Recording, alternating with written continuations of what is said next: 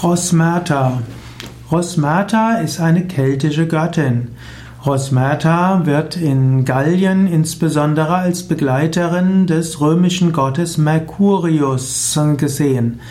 Rosmerta ist also praktisch der weibliche Aspekt von Merkur. Rosmerta wird oft dargestellt mit Geldbeutel und Opferschale, mit Heroldstab und Füllhorn. Rosmerta ist ein Beispiel, wie sich verschiedene Gottheiten vermischen konnten. So eben der römische Gott Merkur zusammen mit Rosmerta. Und das ist auch ein Zeichen, dass eigentlich religiöse Toleranz etwas ganz Normales war und eigentlich auf der ganzen Welt ist, mindestens wenn man von Christentum und Islam absieht haben die meisten Religionen relativ harmonisch miteinander gelebt und haben sich miteinander verbunden und sich regelmäßig befruchtet.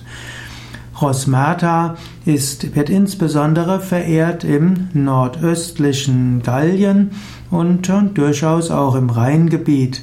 Man findet Tempel und Standbilder der Rosmerta auch in Koblenz und in Mainz und eben auch in Glanum in der Provence also in, aber insbesondere in Südwestdeutschland wie auch im östlichen Frankreich. Rosmerta wird also besonders verehrt als in römischer Zeit als gallische Göttinnen, von der man in der römischen Zeit einige Tempel errichtet hat. Rosmerta ist insbesondere die Göttin der Fruchtbarkeit, des Reichtums, des Wohlstands und der Fülle.